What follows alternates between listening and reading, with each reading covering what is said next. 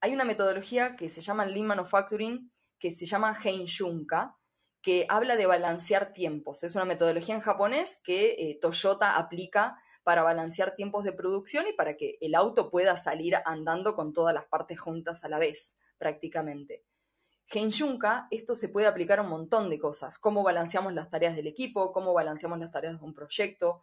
Y cuando hablamos de nuestra vida personal y de vuelta aplicarlo en la vida personal y después en la laboral, para mí en el método casi siempre arranco de esa manera, eh, casi siempre un dueño de empresa me pide hacer foco en lo laboral, pero cuando hablamos de alguien personal metemos, cuando hablamos de un emprendedor me remeto la vida personal, porque es como, tenés tu gestión de gastos personales y laborales, no lo manejás todo junto vos, la planilla tiene que estar preparada para todo eso.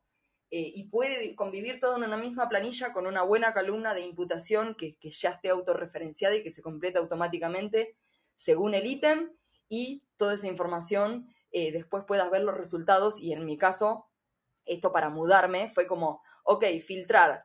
Eh, y esto no lo hice filtrar en planillas, filtrar en Data Studio, que es una herramienta de análisis de datos, eh, que es gratis en Google con cualquier Gmail, gente, es una herramienta genial. Tengo videos en el canal de YouTube donde les muestro cómo controlo mis horas de, de trabajo con Data Studio. Y con eso mismo también hago los informes para clientes eh, es decir, yo cargo una planilla con el, horario de trabajo y el link al video. Como todas las clases las grabo, todas las clases tienen un link. Eh, y todo eso después lo veo en un resumen, en un tablerito, y tengo la información de cobros y la información de horas. Entonces al cliente le hago una extracción, una foto del momento de cuánto me debe y cuántas horas trabajé y cuánto le tengo que liquidar. Y gracias a eso yo estoy tranquilísima a la hora de hacer facturación porque es como sacar cuentitas y tener toda esa sistematización.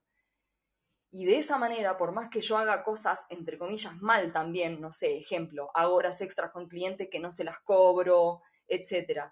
Pero yo en la factura les puse que hice hora extra. ¿Le hice un mayor descuento? Sí, pero yo sé cuántas horas le perdoné a cada persona porque quiero saberlo y también porque quiero perdonarlas. Pero no me voy a mentir de trabajé dos horas. No, trabajé dos horas 47.